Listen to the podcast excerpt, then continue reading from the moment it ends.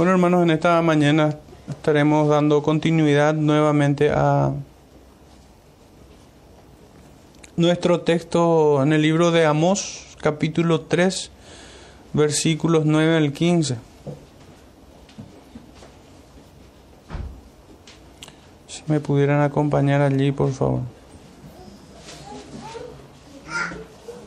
Dice así entonces, Amós capítulo 3, versículos 9 al 15. Proclamad en los palacios de Asdod y en los palacios de la tierra de Egipto, y decid, reuníos sobre los montes de Samaria, y ved las muchas opresiones en medio de ella, y las violencias cometidas en sus medios. No saben hacer lo recto, dice Jehová, atesorando rapiña y despojo en sus palacios. Por tanto, Jehová el Señor ha dicho así, un enemigo vendrá por todos lados de la tierra y derribará tu fortaleza y tus palacios serán saqueados. Así ha dicho Jehová. De la misma manera que el pastor libra de la boca del león dos piernas o la punta de una oreja, así escaparán los hijos de Israel que moran en Samaria, en el rincón de una cama y al lado de un lecho. Oíd y testificad contra la casa de Jacob, ha dicho Jehová, Dios de los ejércitos que el día que castigue las rebeliones de Israel, castigaré también los altares de Betel, y serán cortados los cuernos del altar y caerán a tierra. Y heriré la casa de invierno con la casa de verano, y las casas de marfil perecerán, y muchas casas serán arruinadas, dice Jehová. Señor, bendiga su palabra, hermanos, en medio nuestro.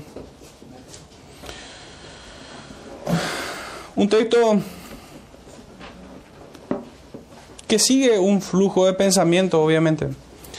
Desde el primer capítulo el profeta no ha cambiado su discurso, sino que lo va ampliando. Recordemos un poquitito que él pronuncia al profeta, que es traído de una ciudad limítrofe, a Israel, Tecoa, pero en el reino del sur de Judá, él es traído de ahí, él es sacado de, podemos decir, de la comodidad de de su casa, de sus labores, y él ha dejado todo.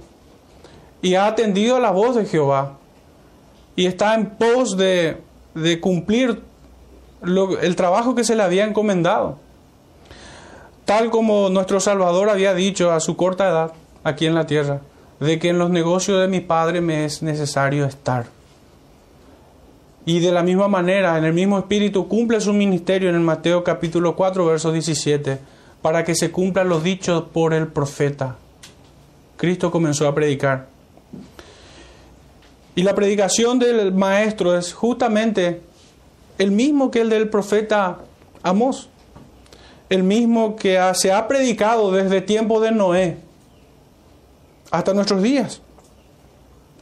Y el profeta comienza a anunciar el justo juicio de Dios sobre los pueblos circundantes a Judá e Israel, para después llegar primeramente a Judá y desde el capítulo 2 hemos visto que solamente se ha enfocado en Israel. En este capítulo 3 comenzaba diciendo el profeta, oíd esta palabra que ha hablado Jehová contra vosotros, hijos de Israel. El profeta se dirige a Israel nuevamente. Pero en este versículo 9 cambia un poco el, el el escenario, porque aquí el profeta no se dirige a Israel, sino que dice, proclamad en los palacios de Asdod y en los palacios de la tierra de Egipto. Está convocando a los enemigos de Israel para que vean este juicio del Señor en contra suya. Y está diciendo que se multiplique este juicio. Quisiera traer una pequeña imagen de, del Evangelio de Mateo en el capítulo 13, una parábola, una pequeña parábola, versículos 24 al 30 dice, les refirió otra parábola diciendo, el reino de los cielos es semejante a un hombre que sembró, un, que sembró buena semilla en su campo. Pero mientras dormían los hombres, vino su enemigo y sembró cizaña entre el trigo y se fue. Y cuando salió la hierba y, y dio fruto, entonces apareció también la cizaña. Vinieron entonces los siervos del padre de familia y le dijeron, Señor, ¿No sembraste buena semilla en tu campo? ¿De dónde pues tienes cizaña? Él les dijo, un enemigo ha hecho esto. Y los siervos le dijeron, ¿quieres pues que vayamos y las arranquemos? Él les dijo, no, no sea que al arrancar la cizaña arranquéis también con ella el trigo. Dejad crecer juntamente lo uno y lo otro hasta la siega. Y al tiempo de la siega yo diré a los segadores, recoged primero la cizaña y atadla en manojos para quemarla. Pero recoged el trigo en mi granero. Aquí tenemos una imagen de lo que está aconteciendo en tiempos del profeta Amós, de lo que él está profetizando en contra de Israel. Porque ciertamente la, la cizaña los enemigos de Dios, aquellos que están dentro del plantío del Señor, pero que no son su, su, plantación, sino que es el trabajo del enemigo, aquellos quienes son sus hijos, hijos de Satanás, estaban en medio del trigal, en medio del campo del Señor, y se hacían llamar pueblo de Dios. Y esta parábola nos comunica de que hay un tiempo, hay un día señalado por el Señor, la ciega en esta parábola, en que Él juzgará a todos y separará a la, a la cizaña para tirarlo en el fuego y a su trigo para ponerlo en su granero. Es como si dijeran que a esto que nunca os conocí, al fuego eterno, y a vosotros entrad en el reino, en el, en el gozo de tu Señor. Por un lado las cabras, por otro lado las ovejas. Por un lado la cizaña y por otro lado el trigo.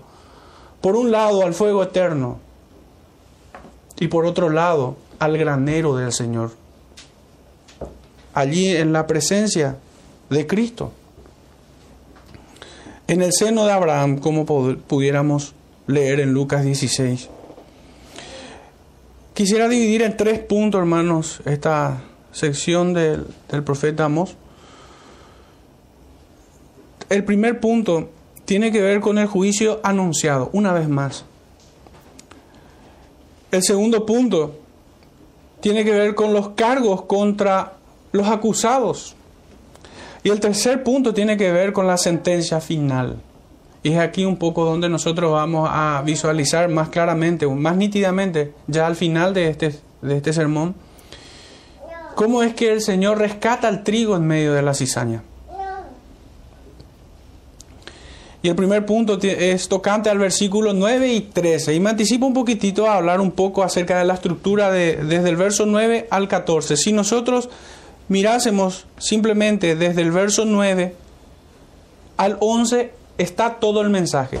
Y desde el 12 al 15 vuelve a replicar el mismo mensaje. Por eso voy a, voy a presentarlo de manera aleatoria los versículos. Los versículos 9 y 13 tienen que ver con el juicio anunciado. Si nosotros leemos el 9 dice, proclamad en los palacios de Asdod y en los palacios de la tierra de Egipto y decid, reuníos sobre los montes de Samaria y ved las muchas opresiones en medio de ella y las violencias cometidas en su medio. Y el versículo 13 dice, oíd y testificad. Es como si dijera también, proclamad, oíd y testificad contra la casa de Jacob. Ha dicho Jehová, Dios de los ejércitos. Aquí tenemos nuestro primer punto. El segundo punto había dicho que es, son los cargos contra los acusados. Y esto es tocante más con los versículos 10 y 14. En el 10 dice, no saben hacer lo recto, dice Jehová, atesorando rapiña y despojo en sus palacios. Y versículo 14 dice, que el día que castigue las rebeliones de Israel, castigaré también los altares de Betel. Y serán cortados los cuernos del altar y caerán a tierra. Por un lado, afrentaban al pobre y al menesteroso, y por otro lado, pecaban en contra del Señor. Allí está la totalidad o la suma de todos los pecados de este pueblo, de este pueblo de Israel. Y nuestro tercer y último punto esto canta la sentencia. Y ahí se relaciona en el verso 11 con el 15. Dice el verso 11, por tanto Jehová el Señor ha dicho así, un enemigo vendrá por todos lados de la tierra y derribará tu fortaleza y sus palacios serán saqueados. Esta es la sentencia. Este es el castigo que ellos recibirán. Y el verso 15, y heriré la casa de invierno con la casa de verano y las casas de marfil perecerán y muchas casas serán arruinadas, dice Jehová y casi ya como un apéndice, pudiéramos parafrasear un poquitito, casi como salvados por fuego, por medio de fuego. En el verso 12 hay una hermosa ilustración. Así ha dicho Jehová, de la manera que el pastor libra de la boca del león dos piernas o la punta de una oreja, así escaparán los hijos de Israel que moran en Samaria, en el rincón de una cama y al lado de un lecho, en el medio de ambos juicios. El versículo 12. Del, 11, del 9 al 11 está todo el mensaje del, 13 al 15 replica el mismo mensaje. Pero en medio, en el versículo 12, podemos decir, glorioso versículo 12, encontramos la gracia del Señor. Encontramos aquel remanente del cual leíamos en la parábola del trigo y la cizaña. Ahora si entramos, el versículo 9, voy a ir tomando pequeñas secciones nada más del, de la escritura. Proclamad en Asdod y en tierra de Egipto. Este juicio contra el reino del norte, ya en el tiempo del reino dividido, contra Israel, su rey Jeroboam, su corte, sus magistrados, sus gobernadores, sus sacerdotes, su ejército y aún el pueblo entero. Jehová manda que se anuncie por boca de su profeta este juicio y que se proclame y se difunda y este juicio sea conocido en los pueblos filisteos y de Egipto. Aún sus enemigos son llamados a comparecer contra Israel, los filisteos y los egipcios. Este es un juicio público donde no se encubrirá la vergüenza de aquellos que, hicieron, que se hicieron llamar pueblo del Dios vivo.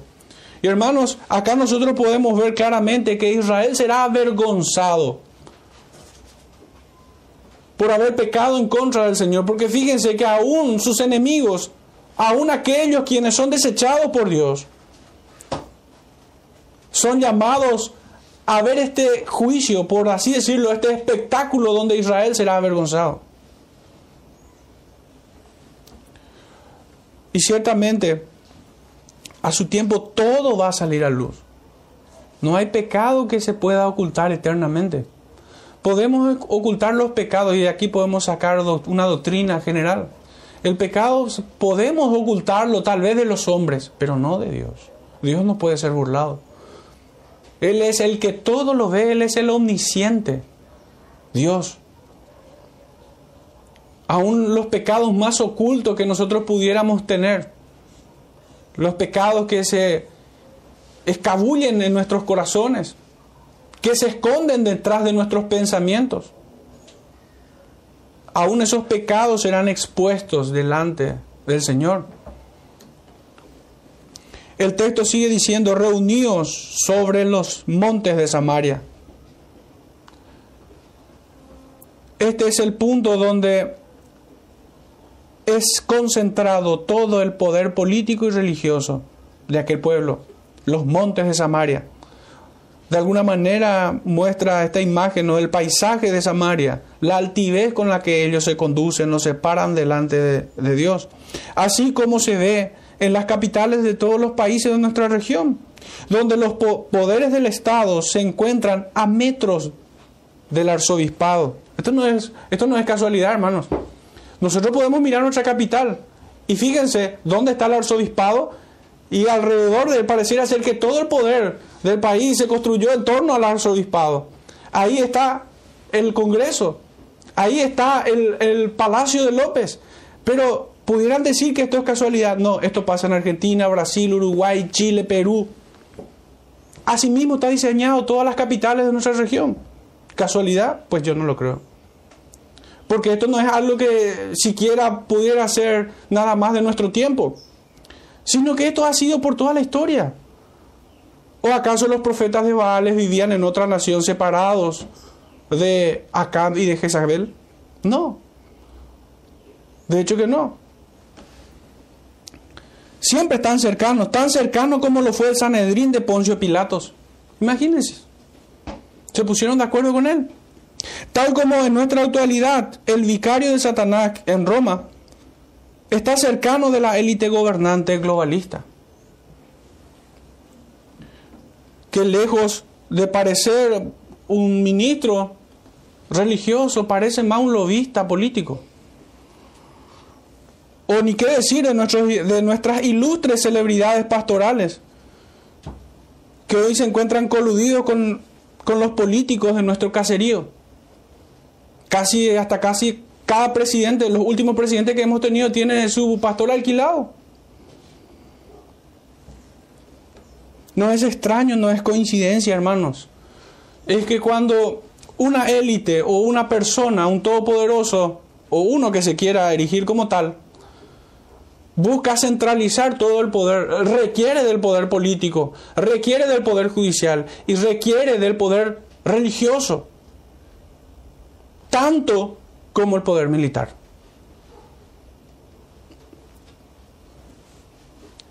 Y es verdaderamente una monstruosidad, es la gran bestia. La unión de estos poderes, el político y el religioso.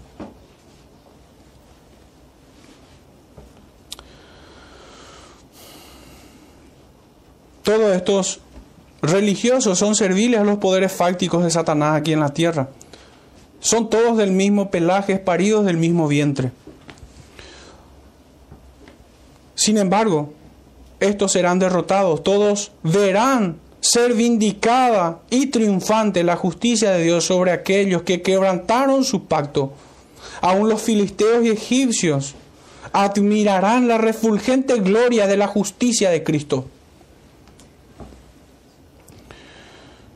Y como testigos privilegiados y es que serán aquellos quienes fungen de ministros del Señor, quienes recibirán la peor parte. Así como nosotros podemos percibirlo claramente en las tremendas exhortaciones de Cristo a los fariseos y escribas hipócritas de su tiempo. Aquellos quienes se hacen llamar pueblo de Dios recibirán la mejor parte de este juicio. En primera de Pedro capítulo 4 verso 17 dice, porque es tiempo de que el juicio comience por la casa de Dios. Es necesario. Es necesario que por allí empiece. Así como habla el profeta Jeremías en su capítulo 23, que tiene que ver la paja con el trigo, dice. O como leíamos en la parábola. Los segadores serán enviados para separar la paja del trigo. Y si primero comienza por nosotros, ¿cuál será el fin de aquellos que no obedecen al Evangelio de Dios? Dice el apóstol Pedro. Ya que se niegan a ser reconciliados con su Hacedor y persisten en su rebelión, no solo que oirán y sufrirán el juicio del Eterno, sino que sus enemigos naturales se gozarán cuando llegue aquel día pues todo ojo verá la vergüenza de aquel Israel. Y aplicado a nuestro tiempo pudiera ser la vergüenza de la iglesia.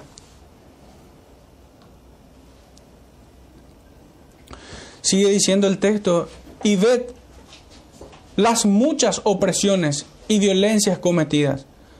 Todos sus pecados serán expuestos, su orgullo y su arrogancia lo beberán como hiel amarga. Ustedes que se paraban como confiados en sus altares, en los lugares altos de las montañas de Samaria, serán reducidos a polvo. Un poco trae a la memoria el juicio que había caído, que había sido profetizado sobre el pueblo de Edom, en el escrito del profeta Abdías. Dice el texto, sigue diciendo el texto, ya en el versículo 13, oíd y testificad.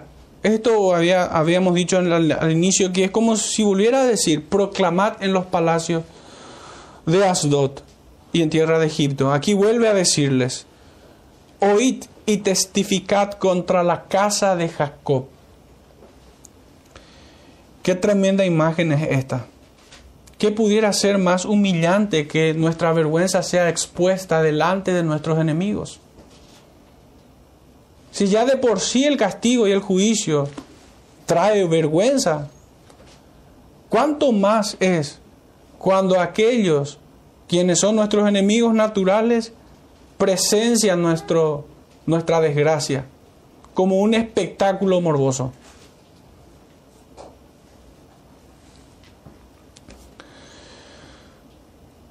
Los que fueron convocados testificarán en contra de Israel Y la pregunta sería, ¿cómo escapará Israel si Dios es el juez y sus enemigos testificarán en su contra? No hay forma de que escape este Israel. No hay forma de que pueda justificarse. Porque Dios es su juez y aún sus enemigos son convocados como testigos.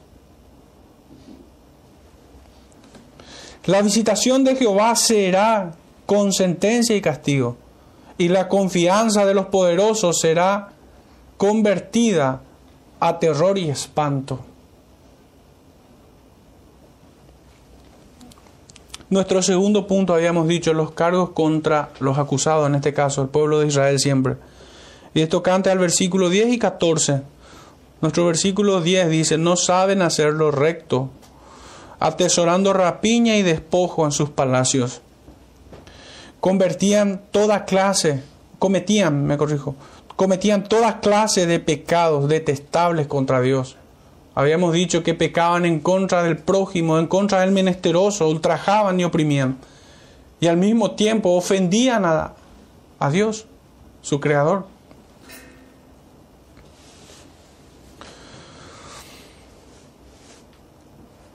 Cometían toda clase de delitos y de abusos contra los débiles y los pobres. Formaban como una élite que se beneficiaba de los ultrajes y despojos y aún legalizaban sus delitos. De hecho, no se avergonzaban de invocar el nombre de Jehová en los altares de Betel.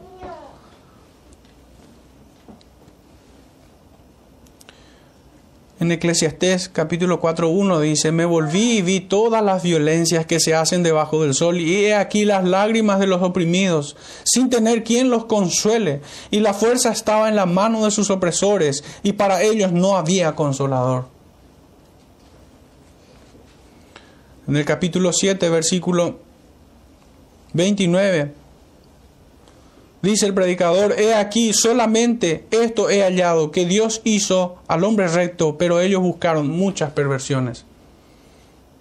Este era el corazón de aquellos hombres. El salmista nos dice en el capítulo 14,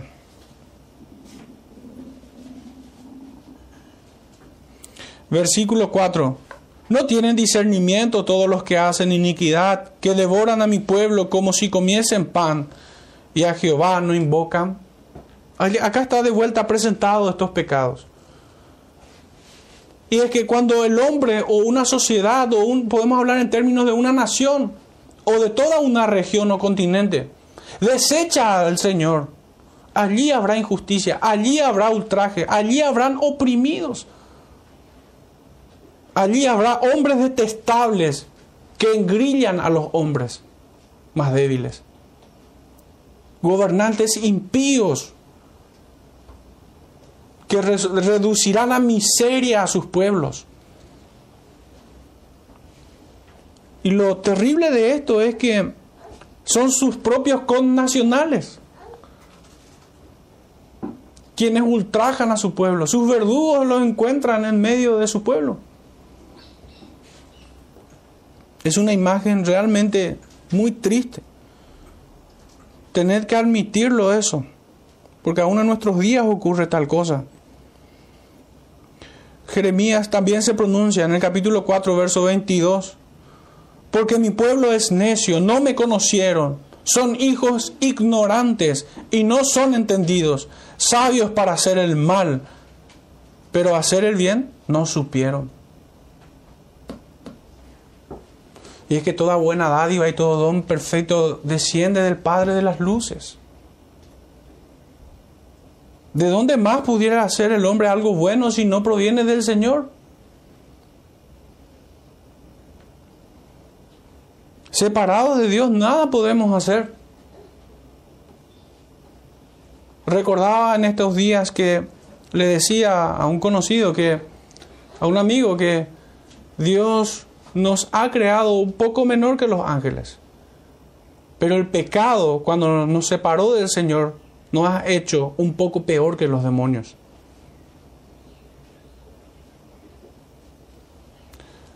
Cuando vemos la maldad del hombre en, nuestros días, yo Pienso que aún Satanás se sonroja al ver tanta insolencia, al ver tanta maldad en el corazón de ellos y aún así atreverse a decir que son cristianos.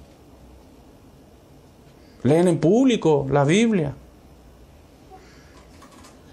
Bueno, para mí eso es como ver una hermosa perla en el hocico de un cerdo. Y ya en el capítulo 5, versículo 4, el profeta Jeremías dice, pero yo dije, ciertamente estos son pobres, han enloquecido, pues no conocen el camino de Jehová, el juicio de su Dios. Aún todo el pueblo ignorante, voluntariamente, porque ellos son depositarios de la palabra del Señor. Así se refiere el apóstol Pablo en el capítulo 9. Aún el pueblo ignorante, y la ignorancia no exime de culpa alguna, aunque en menor proporción son culpables de que esto siga imperando. O en palabras del profeta Jeremías, pero ya en el capítulo 3, hay, una, hay, hay un concepto allí que la primera vez que lo leí me, me sorprendió mucho. Y es, lo que, y es lo que dice el profeta, de que fortalecieron las manos de los malos. Y el pueblo ciertamente eso hace con su silencio, con su indiferencia porque es cómodo estar en el anonimato, porque es cómodo seguir la corriente. De hecho, estar en contracorriente es bastante incómodo. Porque no solamente los enemigos naturales van a ir en contra tuya, sino que aún propios y extraños irán en contra tuya. Estos son los que atesoran rapiña y despojo en sus palacios. Está identificando a toda esa élite político-religiosa en los días del profeta Amos. Pero es imposible no hacer un paralelismo en nuestros días. Sus riquezas son mal habidas, manchadas de dolor y de la sangre de los oprimidos.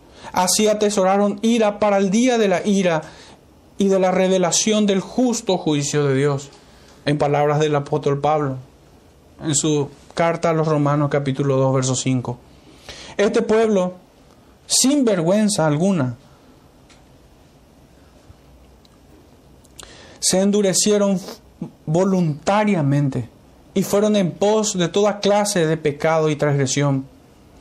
Violentaron al prójimo, pervirtieron el derecho y desafiaron al Dios vivo, a Jehová de los ejércitos. Esta es la forma en que el profeta invoca el nombre del Señor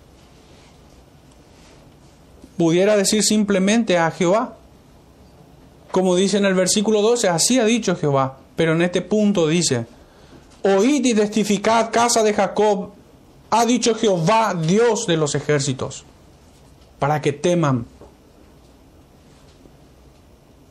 que Él viene con brazo fuerte y brazo extendido en contra de sus detractores.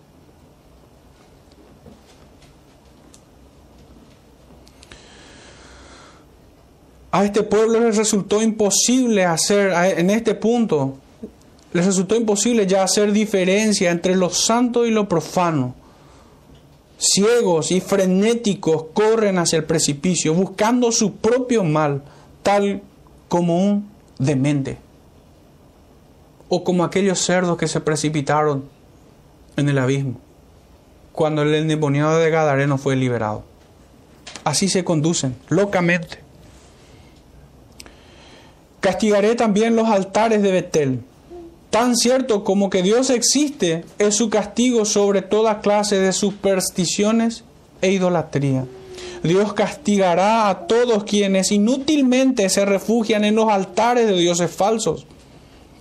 Serán pulverizados. Los altares, sus deidades falsas, y aún ellos serán destruidos en el infierno. No que desaparecerán, sino que allí serán mortificados eternamente. Pero esta profecía se cumplirá.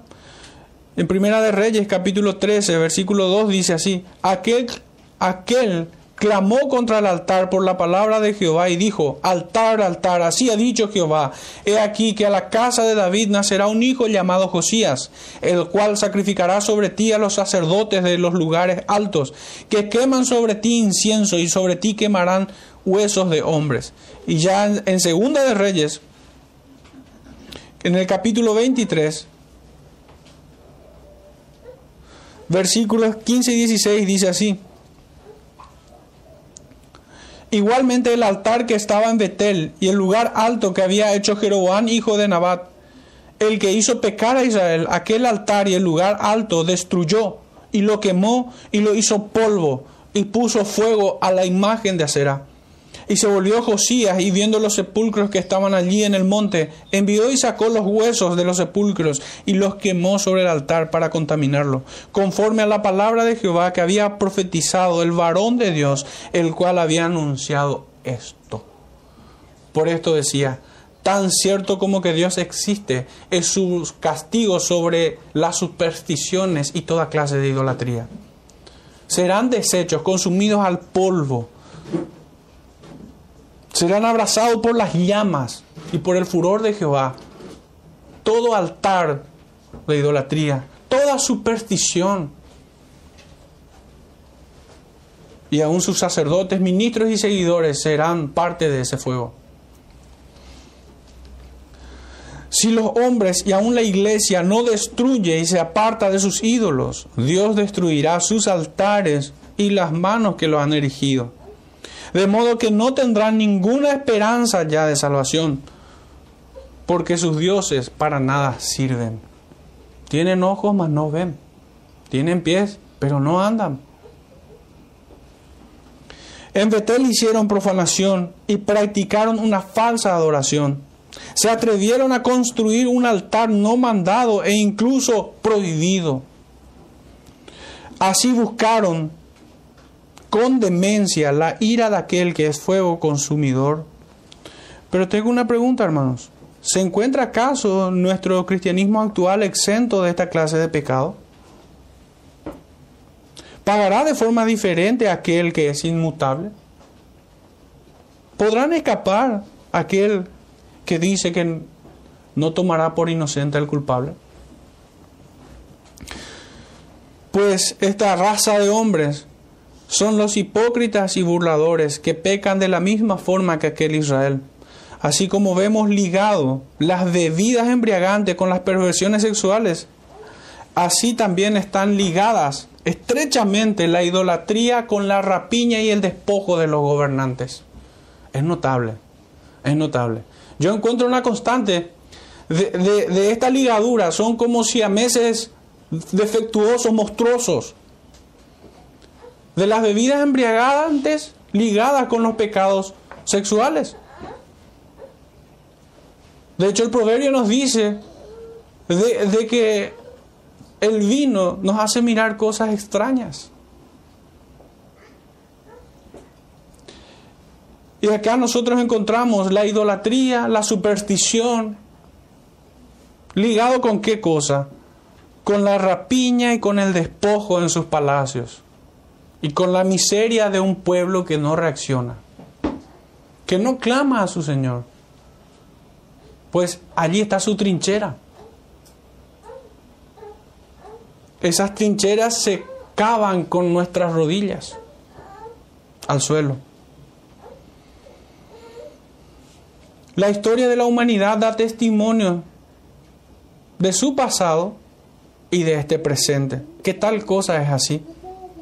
¿O acaso no son los países más idólatras quienes han sufrido mayor opresión de sus gobernantes tiranos? Son los países donde Roma es la religión oficial, quienes registran la mayor cantidad de gobernantes tiranos y sumidos en la miseria total solamente los pueblos africanos, pero que también son idólatras y supersticiosos como los católicos romanos, quienes tienen la misma suerte. En la miseria más abyecta posible se encuentran. ¿Cómo pudiera ser que países con tantos recursos naturales como el nuestro, con tanta provisión de parte del Señor, pudiera estar en esta miseria en la que estamos. Y yo no recuerdo si es que existe una, una estadística actual, pero hace unos años había leído una estadística que, donde mostraba que más del 90%, no quiero precisar en datos y cometer un error, pero entre el 95% más o menos, nuestro pueblo es idólatra, católico. Y aún dentro de, podemos decir, dentro del remanente evangélico, hoy se han llenado de ídolos también.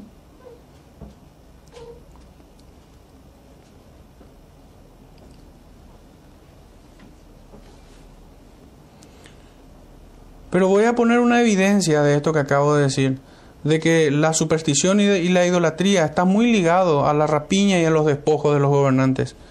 El profeta Sofonías en el capítulo 3 nos dice, ay de la ciudad rebelde y contaminada y opresora. No escuchó la voz ni recibió la corrección, no confió en Jehová, no se acercó a su Dios. Sus príncipes en medio de ella son leones rugientes, sus jueces lobos nocturnos que no dejan hueso para la mañana. Sus profetas son livianos, Qué notable. Sus gobernantes son despiadados, pero los, los que debieran ser profetas del Señor no son del Señor, son profetas livianos. Hombres prevaricadores, sus sacerdotes contaminaron el santuario, falsearon la ley. Jehová en medio de ella es justo, no hará iniquidad. De mañana sacará la luz su juicio, nunca faltará. Pero el perverso no conoce la vergüenza. Hice destruir naciones, sus habitaciones están asoladas, hice desiertas sus calles, hasta no quedar quien pase. Sus ciudades están asoladas hasta no quedar hombre, hasta no quedar habitante. Dije, ciertamente me temerá, recibirá corrección y no será destruida su morada según todo aquello por lo cual le castigué mas ellos se apresuraron a corromper todos sus hechos. Por tanto, esperadme, dice Jehová, hasta el día que me levante para juzgaros, porque mi determinación es reunir las naciones, juntar los reinos para derramar sobre ellos mi enojo. Todo el ardor de mi ira, por el fuego de mi celo será consumida toda la tierra. Habrá un día, hermanos, donde todos los pueblos estarán en este juicio. Y tal como dice acá, como el profeta nos dice, mi ira y mi furor será sobre ellos. ¿Qué necesitan escuchar nuestros gobernantes, hermanos? ¿Qué necesitan escuchar nuestros jueces, nuestros legisladores? ¿Qué necesitan escuchar aún los pastores de muchas iglesias? Esto necesitan escuchar. Si recordaran el título del sermón pasado, decía así, desalquilen a sus predicadores halagueños. Y es porque urge, hermanos, cumplir esto que, la, que, el profeta Amós nos dice, proclamad, oíd y testificad del juicio de Dios. Porque quienes debían aplicar justicia, hoy la venden al mejor postor. Quienes debían predicar de Cristo, hoy acomodan sus discursos según la cara del cliente.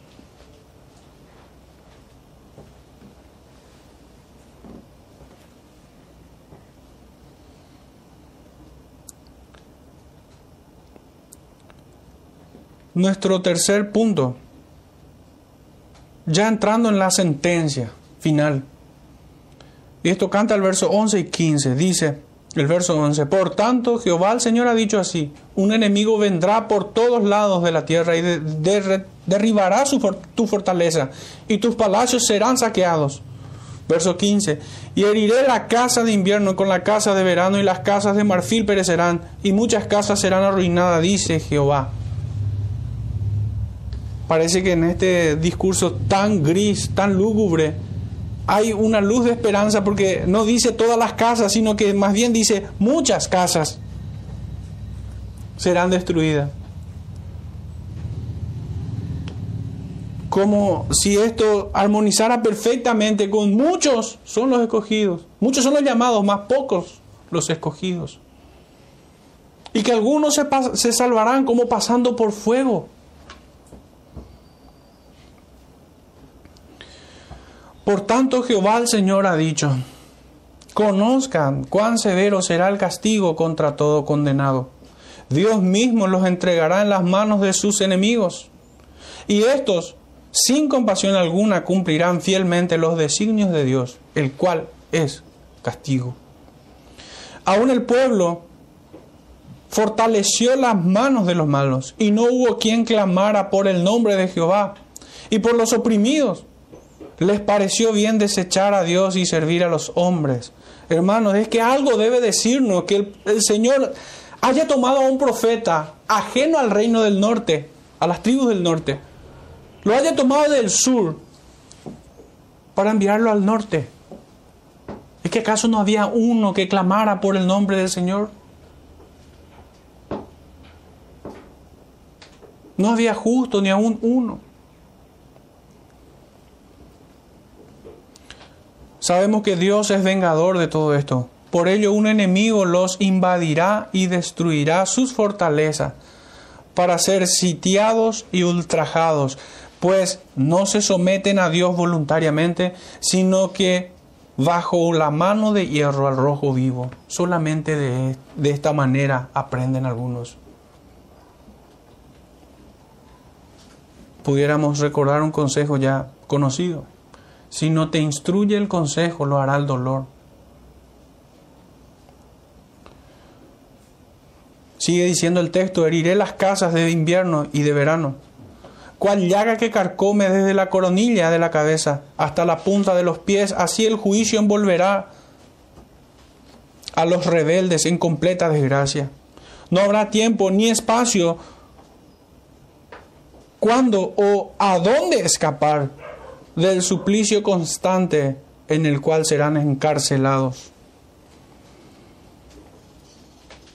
Y es que es un poco de poesía, hermanos, pero invoca aquí invierno y verano, la casa que se encuentra aquí o allá, o aún los palacios de marfil. Es que no hay tiempo, ni espacio, a dónde ir, ni cuándo huir. Si bien aquí, en, su cumplimiento literal, cuando se refiere a las casas de invierno y de verano, puntualmente está identificando dos lugares, dos palacios.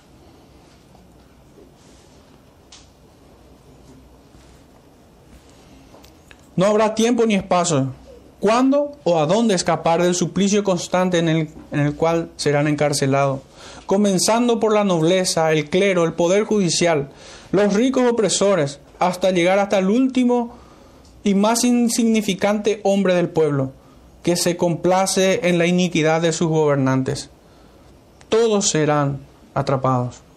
Toda la gloria de sus palacios junto a sus, fortalezas serán demolidas, ultrajadas y, y reducidas a ceniza. Así dice el Señor. Lo único, hermanos, que no hemos abordado es el versículo 12 y es que en medio de este juicio habrá un remanente escogido. El verso 12 dice, así ha dicho Jehová, de la manera que el pastor libra de la boca del león dos piernas o la punta de una oreja, así escaparán los hijos de Israel que moran en Samaria, en el rincón de una cama y al lado de un lecho. Como si estos hombres que escogidos de Dios que escaparán de esta, de esta destrucción fuesen hombres que aceptan el juicio de Dios. De hecho, este fue el pecado también de Judá, que no admitió el juicio de Dios, que debía ser llevado a cautiverio. Estos son los hombres que no iban a presentar batalla contra estos enemigos. Son estos hombres que viendo la desgracia sobre ellos, entendieron el juicio del, del Señor. Dios los despertó y le hizo entender en tiempos difíciles, en tiempos complicados. Estos fueron rescatados como por fuego. Así como un cordero en las fauces de un león hambriento, estarán en las manos del enemigo que vendrá sobre ellos. Serán incapaces de oponer resistencia. En esta terrible imagen muy pocos salvarán sus vidas, quienes siendo favorecidos por Dios escapen de Samaria, en medio de gran dificultad y peligro. Pero ¿acaso no está escrito que el justo con dificultad se salva? así como se predice que muy pocos habrían de escapar de Jerusalén, donde uno sería tomado y el otro sería dejado. En este versículo encontramos esperanza en medio del juicio. Y esto no porque su gracia sea menos que el juicio, sino más bien porque son pocos quienes la hallan. No que el discurso del profeta esté, comience a atenuarse o comience a suavizar su mensaje. No, porque de hecho solo oirán aquellos que fueron ordenados para esta salvación tan grande. Para todos los demás, el discurso sigue siendo el mismo. Serán arrebatados y serán salvados por el Señor. Eso ha ocurrido siempre. El Señor se ha guardado su remanente en medio de sus juicios. El profeta Zacarías tiene en el capítulo 3, verso 2, una, una imagen muy esperanzadora, pues dice, y dijo Jehová a Satanás, Jehová te reprenda, oh Satanás, Jehová que ha escogido a Jerusalén te reprenda. ¿No es este un tizón arrebatado del incendio? Esto ha sido siempre así. El Señor siempre ha guardado, se ha guardado para sí un remanente escogido. Esto también nos debe ejercitar en humildad, pues nosotros, siendo sus escogidos, no somos distintos a aquellos israelitas o aquel pueblo perverso que permitió que se haga toda clase de atrocidades. No hay diferencia excepto la gracia de Dios en nuestras vidas. Es esta gracia en Cristo Jesús quien nos rescata hoy como un tizón arrebatado del incendio, así como en aquellos días. Hermanos, este es el tiempo en que nosotros debemos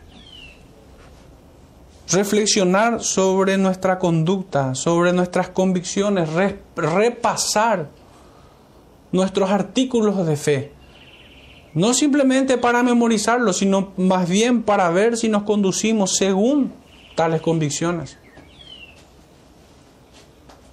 Porque aquel pueblo israelita creía adorar a Dios, invocaba a su nombre.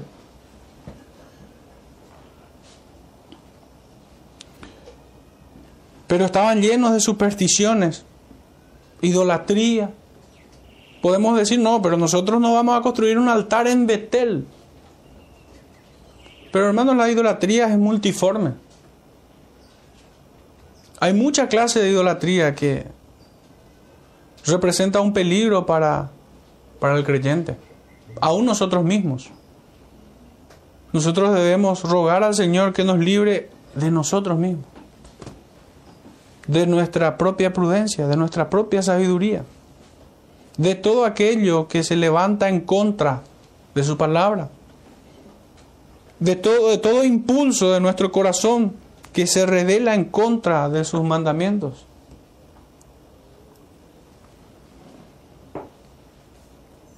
No es sensato hacer diferente a lo que Dios ha mandado. No es sensato caminar distinto. Debemos caminar por una sola senda y en la forma en la que claramente el Señor nos exhorta. En Apocalipsis 20, ya entrando en la reflexión final, Apocalipsis 20, versículos 11 al 15 dice, y vi un gran trono blanco y el que estaba sentado en él, de delante del cual huyeron la tierra y el cielo, y ningún lugar se encontró para ellos. Y vi a los muertos, grandes y pequeños, de pie ante Dios, y, y, los libros fueron abiertos, y otro libro fue abierto, el cual es el libro de la vida, y fueron juzgados los muertos por las cosas que estaban escritas en los libros según sus obras. Y el mar entregó los muertos que, habría, que había en él, y la muerte y el Hades entregaron los muertos que había en ellos, y fueron juzgados cada uno según sus obras. Y la muerte y el Hades fueron lanzados al lago de fuego. Esta es la muerte segunda. Y el que no se halló inscrito en el libro de la vida fue lanzado al lago de fuego. Como si la historia de Israel fuese una gran parábola del juicio eterno. En el capítulo, saltamos al capítulo 22 de Apocalipsis, versículos 11 en adelante. Dice, el que es injusto, sea injusto todavía, y el que es inmundo, sea inmundo todavía. Y el que es justo, practique la justicia. Fíjense, hermanos, que utiliza este verbo, practicar la justicia.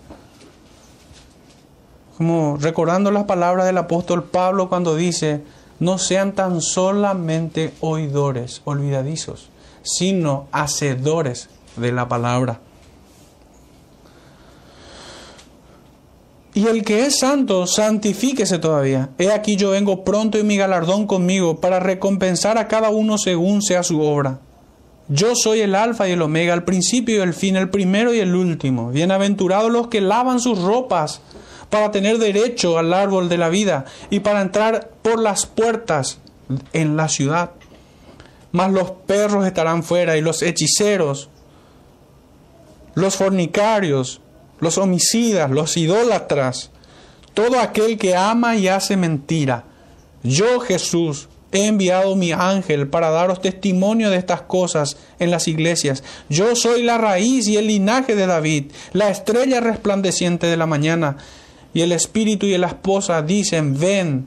Y el que oye diga, ven. Y el que tiene sed, venga. Y el que quiera, tome del agua de la vida gratuitamente. Yo testifico a todo aquel que oye las palabras de esta profecía, de este libro. Si alguno añadiere a estas cosas, Dios traerá sobre él las plagas que están escritas en este libro. Y si alguno quitare de las palabras del libro de esta profecía, Dios quitará su parte del libro de la vida y de la santa ciudad y de las cosas que están escritas en este libro. El que da testimonio de estas cosas dice, ciertamente vengo en breve. Amén, sí, ven Señor Jesús. La gracia de nuestro Señor Jesucristo sea con todos vosotros. Hermanos, debemos pararnos en este tiempo y meditar sobre las sendas en las cuales andamos. Examinar nuestras vidas. La escritura nos advierte de aquel que esté firme, mire que no caiga. Velad y orad.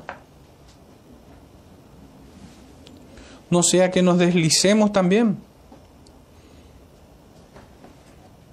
El apóstol Pedro dice, y si el justo con dificultad se salva, no que pueda hacer algo para salvarse como mérito, no, sino que vivimos en tiempos peligrosos, así como aquellos que se salvaron, aquellos muy pocos que se salvaron en tiempos del profeta Amós.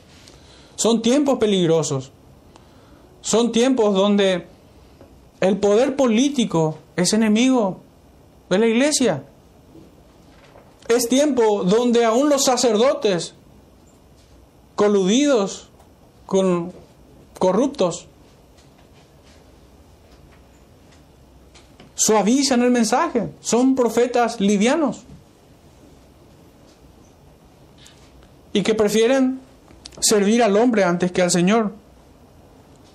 Finalmente cierro con esto, este último texto. En el libro de Josué, capítulo 24, verso 14. Ahora pues, temed a Jehová y servidle con integridad y en verdad, y quitad de entre vosotros los dioses a los cuales sirvieron vuestros padres al otro lado del río y en Egipto, y servid a Jehová. Y si mal os parece servir a Jehová, escogeos hoy a quien sirváis. Si a los dioses a quienes sirvieron vuestros padres cuando estuvieron al otro lado del río, o a los dioses de los amorreos en cuya tierra habitáis, pero yo y mi casa serviremos a Jehová. Entonces el pueblo respondió y dijo, nunca tal acontezca, que dejemos a Jehová para servir a otros dioses que esta frase final esté en nuestros corazones, hermanos, y nos haga meditar día con día. Buscar del Señor. Venir a Cristo todos los días. Rogar su perdón y Él nos libre de, este, de estos tiempos peligrosos en los cuales vivimos. Oremos, hermanos. Padre Santo, te damos gracias por tu bendita palabra, Señor, que nos alerta como una atalaya Te rogamos, Señor, que en este tiempo levante siervos tuyos, hijos, Señor, predicadores, que hablen de tu juicio, que hablen, Señor, de cómo el mundo se extravía y aún tu iglesia, Padre, va camino al precipicio como dementes, desechando tu bendita palabra, haciéndote a un lado, Señor, por el entretenimiento y por toda clase de vanidad. Te rogamos, Padre, que afirme nuestros corazones y nuestra mente en la verdad, Señor. Santifícanos en ella. No nos abandones nunca. Te rogamos, Señor, misericordia. No queremos el mal de ninguno, sino que clamamos, Señor, por tu misericordia, por tu gracia y bondad, en el nombre de nuestro Salvador Jesucristo.